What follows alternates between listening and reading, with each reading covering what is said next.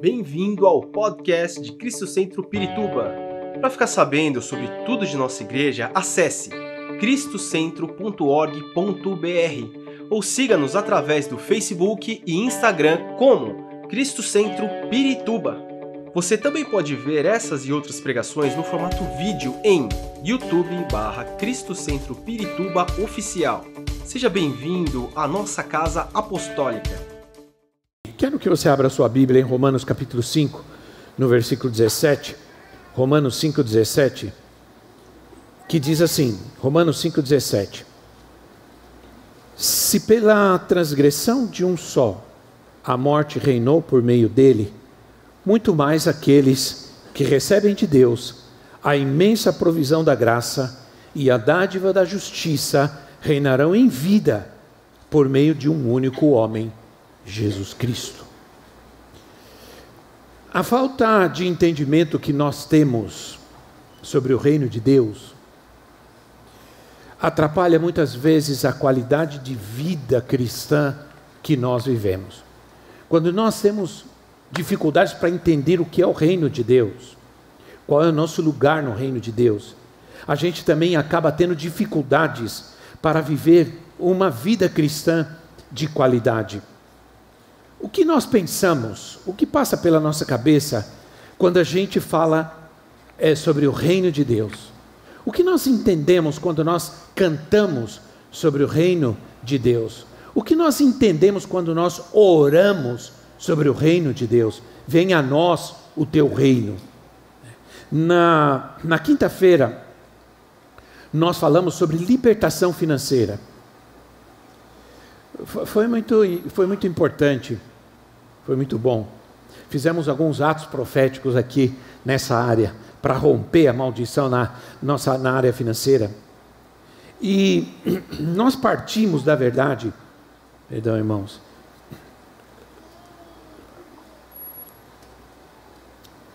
Nós partimos da verdade que a pobreza não pode ser uma benção. Nós sabemos que antigamente as pessoas elas confundiam pobreza com humildade. Passavam diante de uma, de uma comunidade, de uma favela, e diziam: Ah, aqui, aqui mora gente humilde. Pode ter certeza que tem muita gente que não é humilde ali, vivendo ali. Não é? Você pode passar num grande condomínio cheio de casas ricas e, e você não pode dizer aqui só tem gente orgulhosa. Não. Assim como também você não pode dizer aqui só tem gente humilde. Porque a gente não pode confundir pobreza com humildade. A gente às vezes dizia, ah, aquele irmão é muito humilde. Não, ele é pobre. É. Humilde, nós não sabemos. Humilde, precisamos conviver com ele para saber se ele é humilde. Então, quem pode dizer que está vivendo uma vida de vitória quando falta o necessário? Quem pode dizer que é mais que vencedor se não está conseguindo pagar as contas. Nós entendemos claramente que a maldição não pode ser uma bênção, porque a maldição traz consequências terríveis, traz medo, depressão, fracasso, angústia, como já foi falado aqui. Nós entendemos que a pobreza é uma maldição. Não é porque alguns, não é porque alguns abusam da prosperidade que nós devemos ser pobres. Sim não, irmãos? Não é porque alguns abusam da fé que nós devemos ser derrotados ou incrédulos. Não é porque alguns abusam do poder que nós vamos ser gente sem poder, sem ousadia na obra de Deus, no servir a Deus. Quando nós somos salvos por Cristo e nós nascemos de novo, nós já sabemos isso a, a salvação ela é uma condição primária e fundamental em nossa vida. Nós não podemos fazer nada para ser salvos. Tudo o que precisamos para ser salvos, Cristo já fez por nós na cruz do Calvário. Não precisamos fazer nada. Não podemos comprar nossa salvação. Não podemos ser bons para adquirir a salvação. Por isso, Jesus disse que, que a gente deve buscá-lo, que deve vir. Jesus disse: Venham a mim todos vocês estão cansados, atribulados, todos vocês estão angustiados. Isso é, você vem como você está, porque a tua salvação não depende de nada. Você não pode fazer nada para ser salvo. Jesus já fez tudo. Mas, para viver no reino de Deus, para viver o reino de Deus, você tem que nascer de novo. Quem não nascer de novo, não pode entrar no reino de Deus. Quem não nascer de novo, não pode viver no reino de Deus. Isso é, muitos estão na igreja, mas podem não estar vivendo o reino de Deus. Você precisa nascer de novo para viver o reino de Deus. Você não precisa nascer de novo para fazer parte de uma igreja, mas você precisa nascer de novo para fazer parte do reino de Deus. Deus não quer que você tenha apenas uma vida de igreja.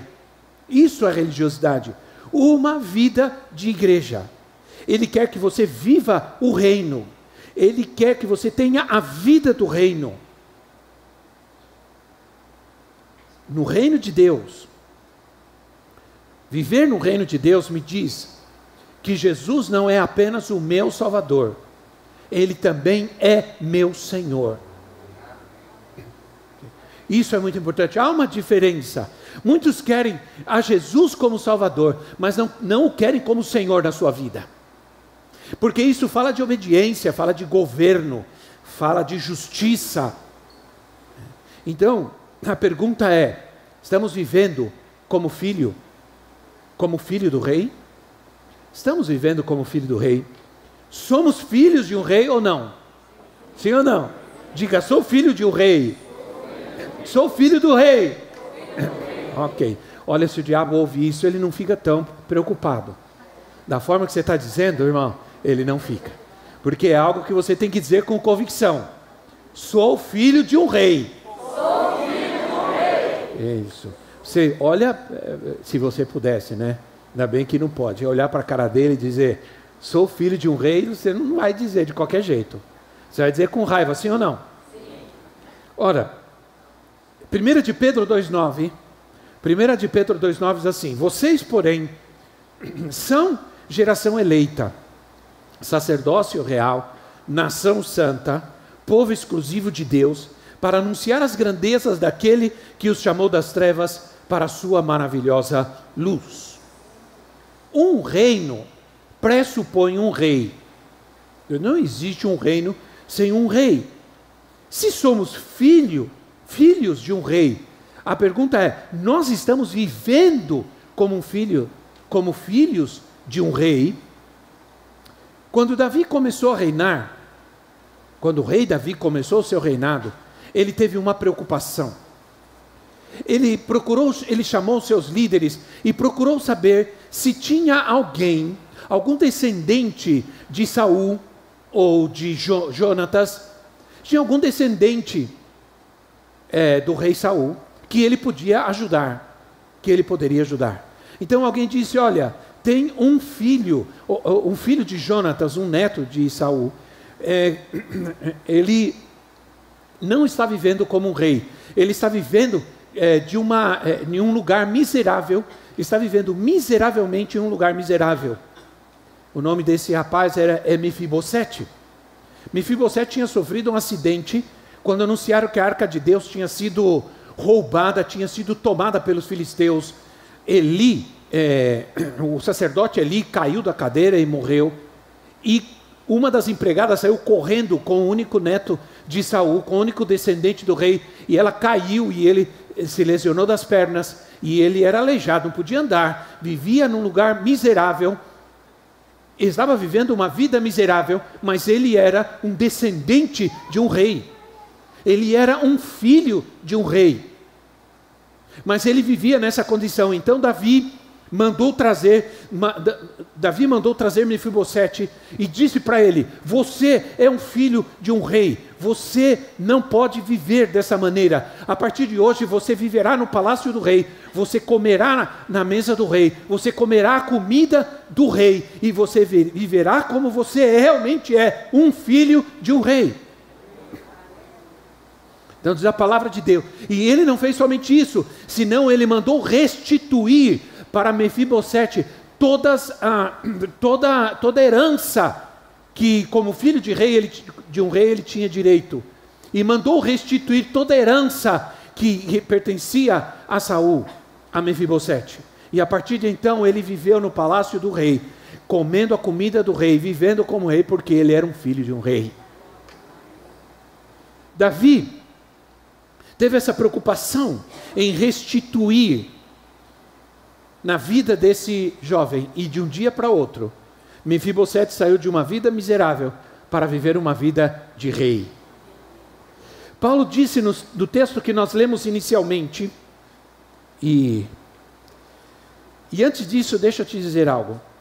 Nós, o que o, que, o, que o Senhor quer dizer para nós hoje, e eu preciso ser bem rápido, é que nós vamos reinar, que nós devemos reinar sobre as nossas situações. Essas doenças, essas situações todas, essas derrotas constantes, aparentes derrotas constantes, de repente, muitos perceberam que apesar dessa pandemia, é, toda essa situação, nós ficamos aqui sem templo, nós não pudemos nos reunir, é, nós não tivemos como buscar a Deus juntos, mas aprendemos nessa luta, nessa dificuldade que Ele nunca nos deixou, que Ele sempre continuou conosco e nos abençoou. Os testemunhos que nós escutamos de muita gente, os mais poderosos testemunhos que nós escutamos de bênção e de provisão de Deus foi nesse tempo difícil em que ficamos isolados. Foi nesse tempo em que Deus mais nos abençoou, que Deus mais supriu em nossa vida. Foi o tempo que nós mais oramos e buscamos ao Senhor. Nunca a igreja orou tanto como nesse tempo. Não podemos deixar de continuar orando e buscando a Deus. Quando o apóstolo Paulo disse que, no texto de Romanos que lemos, que nós vamos reinar, nós vamos reinar como? Sobre o quê? Nós vamos reinar sobre a pobreza. Nós vamos reinar sobre o mal. Nós vamos reinar sobre as circunstâncias mais difíceis da nossa vida. Poder escutar a história do Osiel, ver ele contando, é meio assustador, porque ele foi colocado num lugar cheio de gente morrendo. Morreu gente de 28 anos, gente de 30 anos, gente de, de 80 anos. Foram morrendo durante a noite. Ele era acordado de madrugada com, com, com os médicos tentando ressuscitar uma pessoa. E de repente diziam: Não dá mais, cobre, leve embora. E ele estava lá no meio.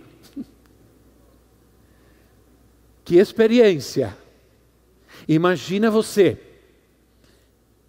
vivendo uma situação dessa, uma experiência dessa. Mas ele teve que confiar que o Senhor estava com ele ele teve que confiar que o Senhor estava com ele. Não é verdade? Nós temos, nós temos alguém ah, que está há muito tempo com a gente, que chegou aqui a, a Cristo entra anos atrás, com um sério problema no coração, né, irmã Zélia?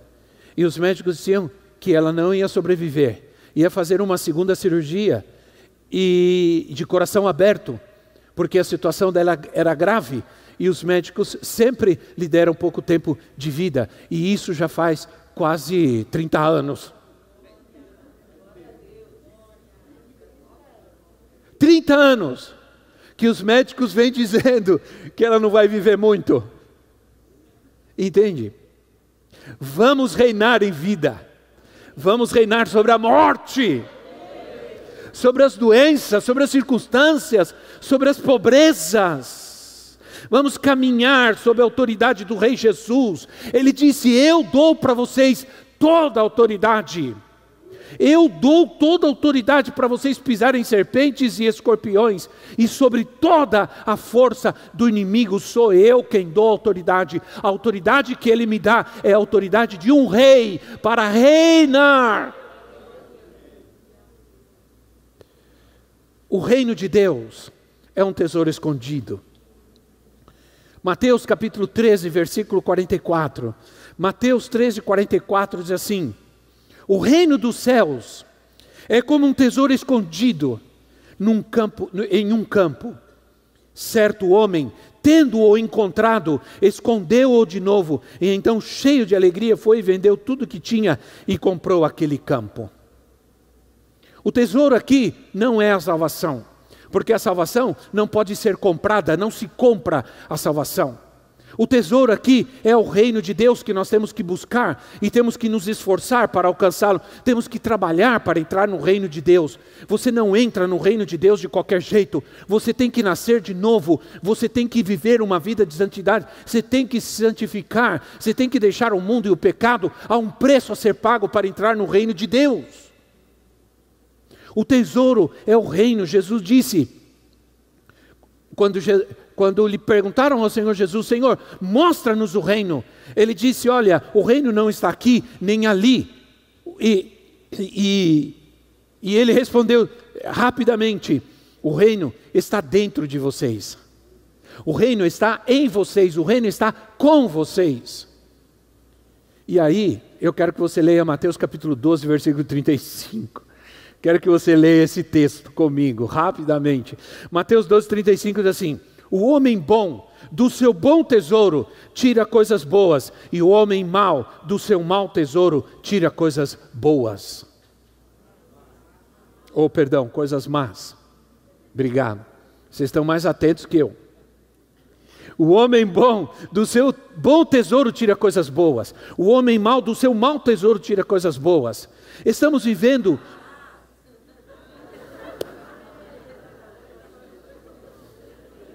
Obrigado. Mas, outra vez.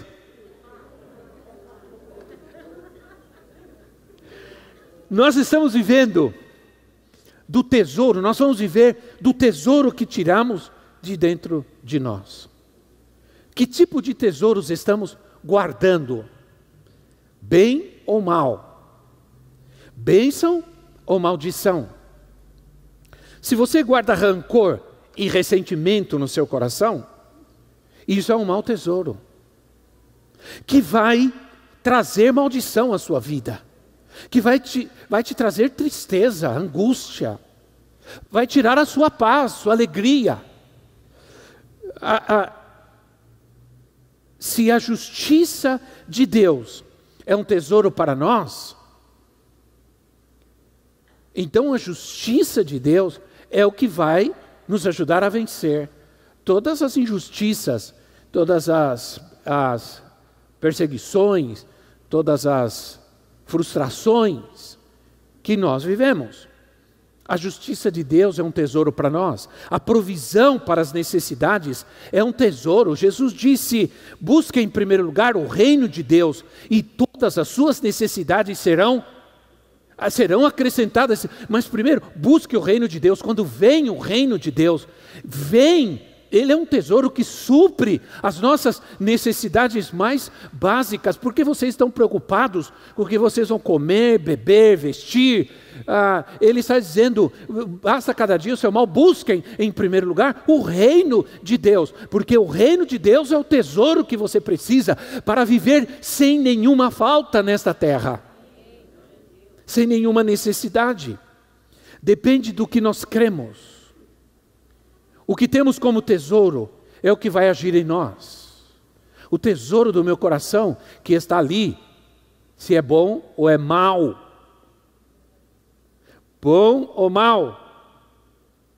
Ele vai determinar como nós vivemos nesta terra. Eu, ah, Tempos atrás, não faz muito tempo, eu comecei a me sentir mal, comecei a me sentir fracassado. Não estava bem, me sentia injustiçado, não sei. Não passei dias muito, muito bem.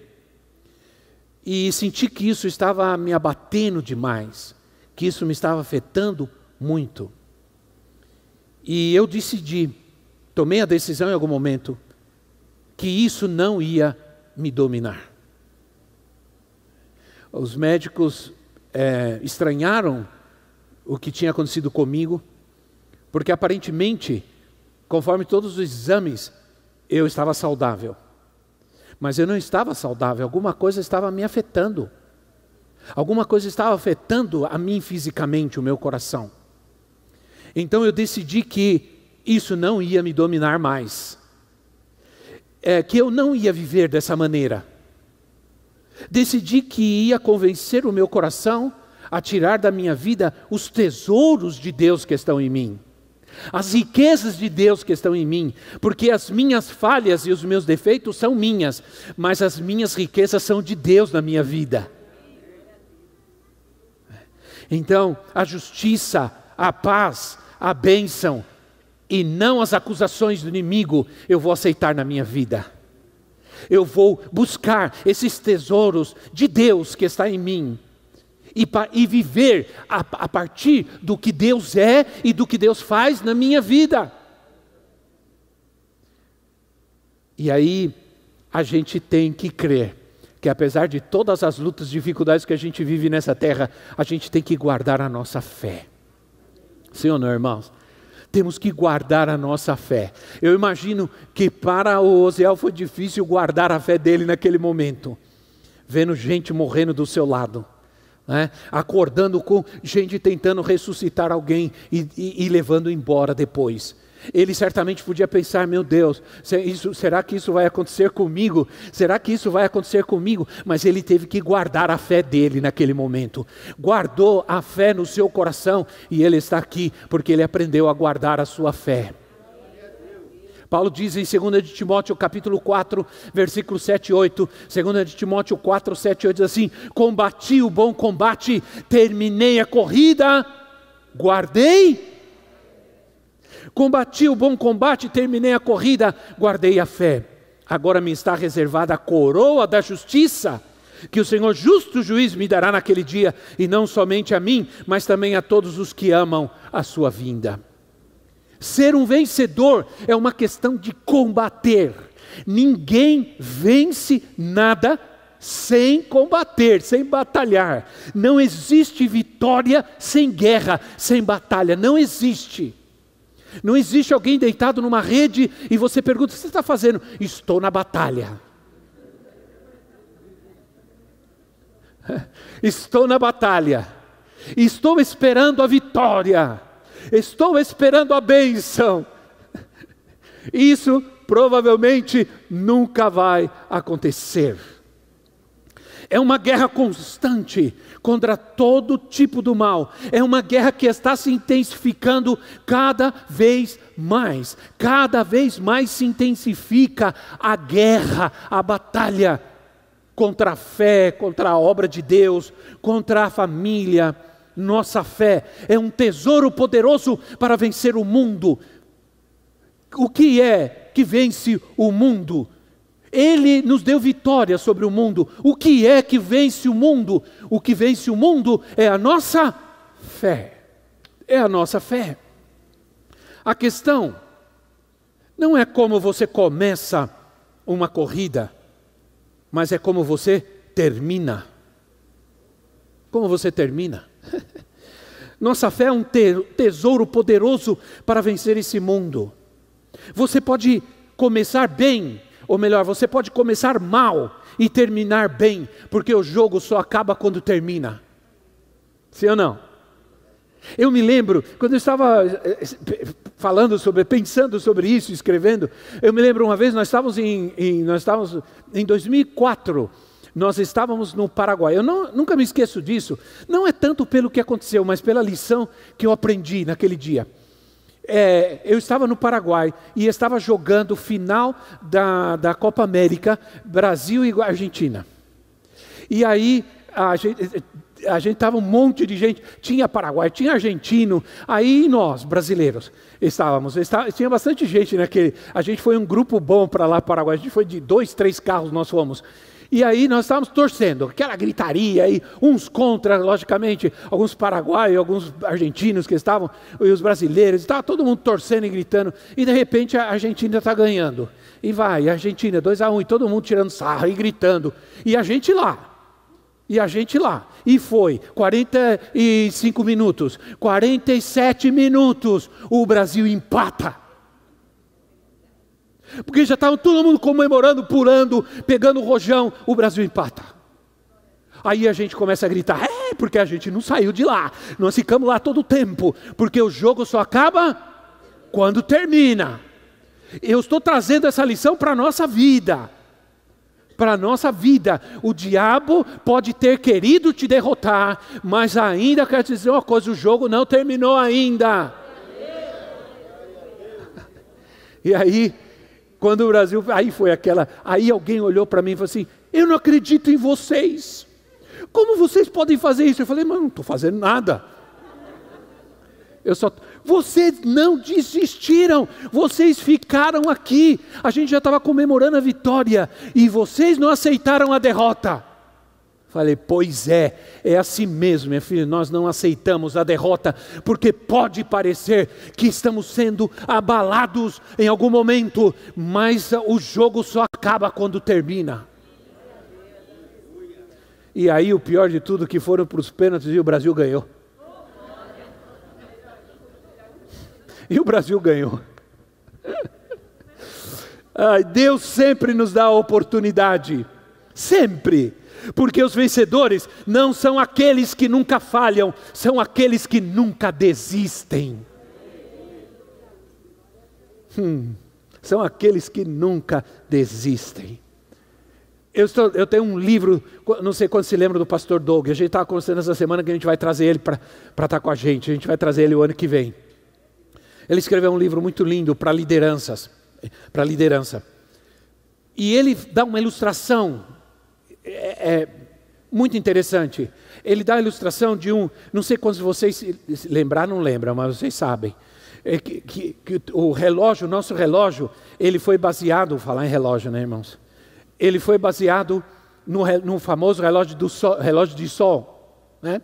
Se você fazia no sol, debaixo do sol, um círculo e colocava uma madeira no meio, é, uma madeira redonda no meio, com uma ponta assim, e o sol bate ali e vai marcando os tempos. É de onde veio a ideia do relógio, é de onde veio dos ponteiros e tudo.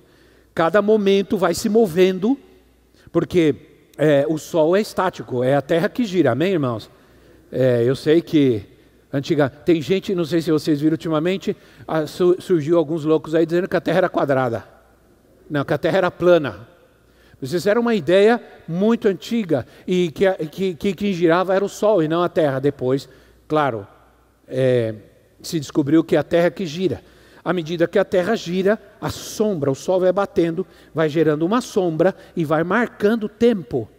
Agora, algo interessante, quando chega ao meio-dia, que é chamado, a Bíblia chama de dia perfeito, o momento perfeito do dia, que é o momento mais claro do dia. Quando chega naquele momento, não existe sombra. Não existe sombra. Entende? Nem para um lado, nem para o outro. Porque aquele momento é o momento em que o sol, a terra, está perfeitamente alinhada com o sol. Quem é o nosso sol da justiça, irmãos? Hã? Quem é o nosso sol da justiça? De onde nós viemos? Nós viemos do pó da terra. Quando a nossa vida que está alinhada com o sol da justiça, nunca haverá trevas do nosso lado, nunca haverá trevas ao nosso redor, quando a nossa vida sempre estiver alinhada com o Rei da Glória, com o sol da justiça. Aleluia. Todos nós fomos abalados de alguma maneira nessa pandemia. Todos nós. Todos nós, de alguma maneira ou outra, nós sofremos. Ou sofremos por alguém ao nosso lado, ou sofremos por é, ver as pessoas sofrendo. Alguns mais, outros menos, mas todos sofremos. O Senhor nos sustentou. O mundo parece que ainda, o mundo, não sei, parece que ainda não entendeu bem. O mundo parece que ainda não percebeu o quanto a vida é frágil. O quanto a vida é frágil. De um momento para outro, nós podemos ser exterminados, nós podemos acabar, mas o Senhor cuidou de nós, o Senhor nos sustentou, nós estamos aqui, nós vamos continuar. Nós vamos continuar.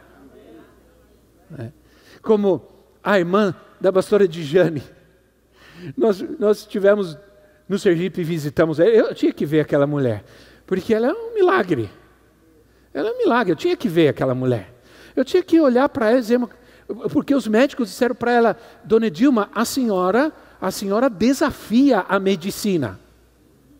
A senhora desafia a medicina, porque pela medicina a senhora não era para estar tá nem falando, nem em pé, a senhora não era para estar tá aqui há muito tempo. Mulher teve câncer, perdeu um pulmão e a metade do outro, e teve Covid. E sabe de uma coisa? Saiu do hospital, curada do Covid, aplaudida por todo mundo, e está em casa. E nós fomos visitá-la. E ela estava sentada no sofá, de máscara, respirando com dificuldade, com alguns problemas. Aí, de repente, não sei o que aconteceu com o cachorro. A mulher sai correndo para ver o que estava acontecendo com o cachorro. Lá sai todo mundo correndo atrás dela, desesperado. Eu olhei e falei: está mais viva do que nós, meu Deus. Incrível, né? Olha, eu não. É, todos nós, de alguma maneira, sofremos mas nós estamos aqui e vamos continuar. Nada será igual. Nada pode ser igual. Nada será igual. Nós saímos dessa situação diferentes, como igreja, como indivíduos, como família. Eu não posso ficar aqui lamentando e chorando. E ou vou crer que as coisas abaladas vão trazer um novo tempo. Sinceramente, essa pandemia, é, se essa pandemia não levar as pessoas a buscar a Deus ou a voltar para Cristo, não sei mais o que fará, irmãos. Não sei mais. É, sinceramente, nada será igual, mas nós vamos correr mais rápidos, nós vamos saltar as barreiras com mais facilidade como se tivesse um pitbull correndo atrás de nós. Você já viu a corrida de barreiras? Né? Talvez seja uma corrida de velocidade de barreira, seja para mim uma das mais difíceis, porque a pessoa tem que correr pá e pá e pá e pular as barreiras. E às vezes elas tropeçam, porque você tropeça, mas o segredo não é, é desistir. Você pode tropeçar nas barreiras, mas o segredo é continuar correndo. Tem gente que vem correndo e vai derrubando todas as barreiras, todas as barreiras. Representa alguns de nós, né, irmão? Que para correr nessa vida tem que ficar derrubando barreiras, né? Quantos entendem isso? Que muitas vezes na nossa vida, para a gente continuar correndo, a gente precisa vencer problemas e problemas e problemas. Não é verdade? Parece que eles nunca param, mas você está aqui, você está continuando, está correndo ainda, irmão. Se você está correndo, é porque você passou todas as barreiras de um jeito ou de outro. de um jeito ou de outro. Porque o segredo é continuar correndo. E eu a moça correndo, e eu assisti nas Olimpíadas, eu gosto, e o, cara derrubando barreiras. Eu falei, mas meu Deus, como é que ele derruba todas essas barreiras? Bom, tudo bem, é, vai atrapalhar um pouco, mas ele vai chegar lá, não tem problema. O segredo não é que as barreiras caiam, o segredo é que ele continue correndo. Há um tesouro no interior de cada um de nós. Você não é uma pessoa ordinária. Você não é uma pessoa qualquer. Você é um filho do rei. Se esforça, se esforce, creia, seja valente, batalha boa, batalha da fé. Deus te dará a vitória. Essa, nessa pandemia, Deus nos ajudou a fazer coisas que nós jamais imaginaríamos que podíamos fazer.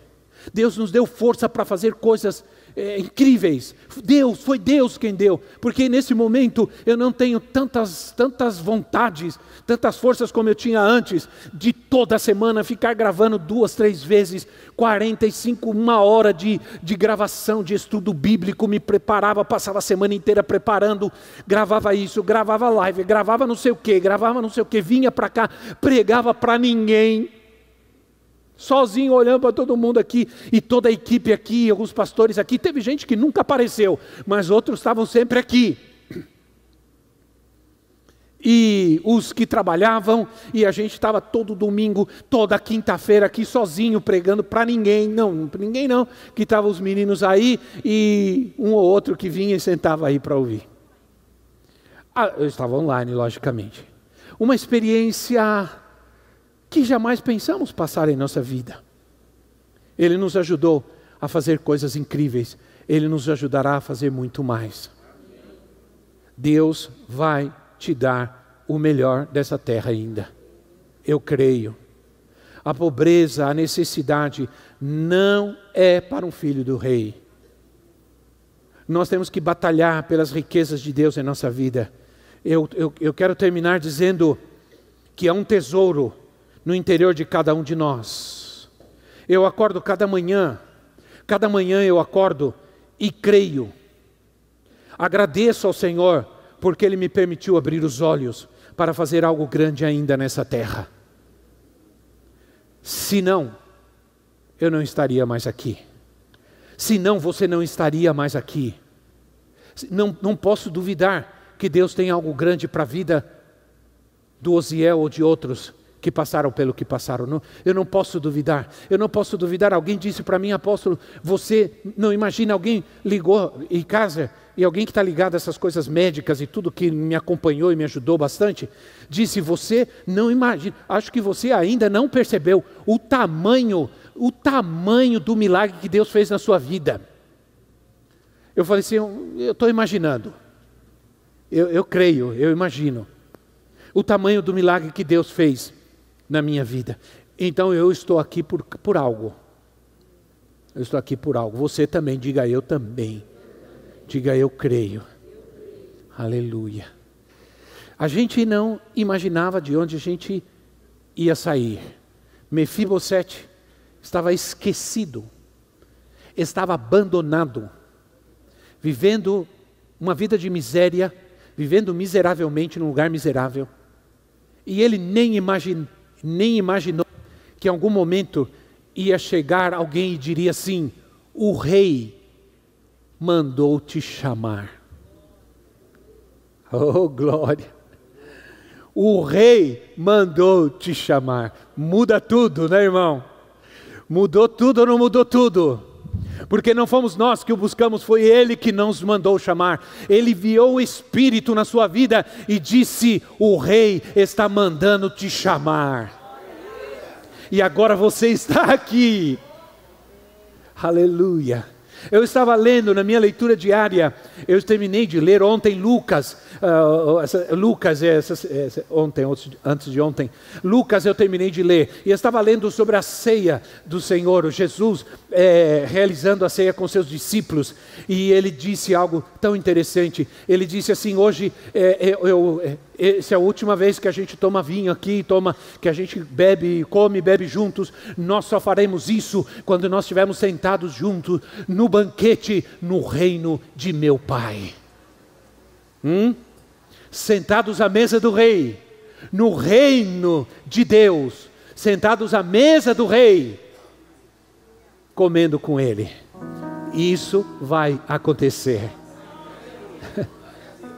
Mas por enquanto nós estamos aqui. E Deus tem um propósito na nossa vida. Deus permitiu que nós continuássemos. O que vamos fazer?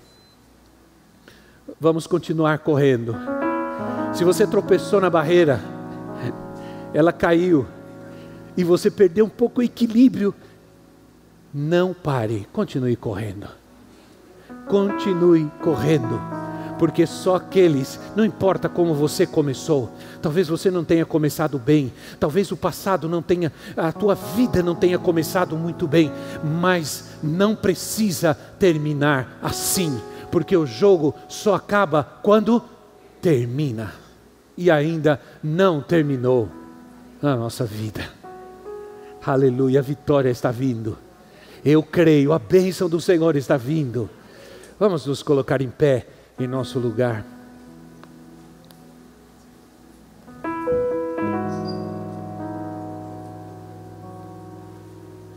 Eu quero que vocês me perdoem, porque às vezes eu, eu fico muito ansioso quando eu vou pregar.